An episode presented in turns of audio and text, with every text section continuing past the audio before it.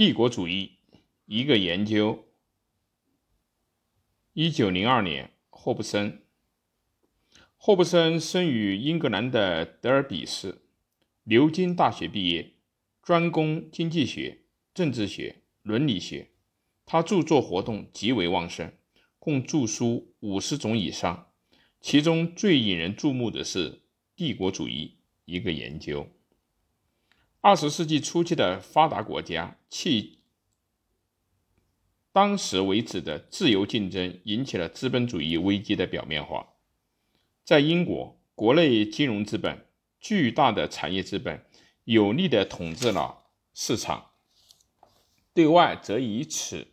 资本为基础，通过资本的输出，使帝国主义的统治已形成定局，这就产生了帝国主义一个研究的时代背景。帝国主义一个研究站在了改良主义立场，对上述的英国帝国主义统治做了谨慎而郑重的批判。该书以序论《民族主义与帝国主义》第一篇。帝国主义的经济学和第二篇帝国主义的政治学构成。他认为，现代帝国主义就是各列强争夺投资市场的斗争。他明确了金融业者、大投资家、高高级军人、高级官吏等是帝国主义经济的寄生者。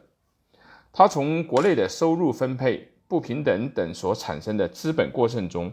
去寻找帝国主义形成的原因，认为进行政策性的改良就可以防止帝国主义的产生，因此他的理论被称为自由主义改良主义的帝国主义论。但他对帝国主义经济寄生者所做的结构性分析，得到了很高的评价。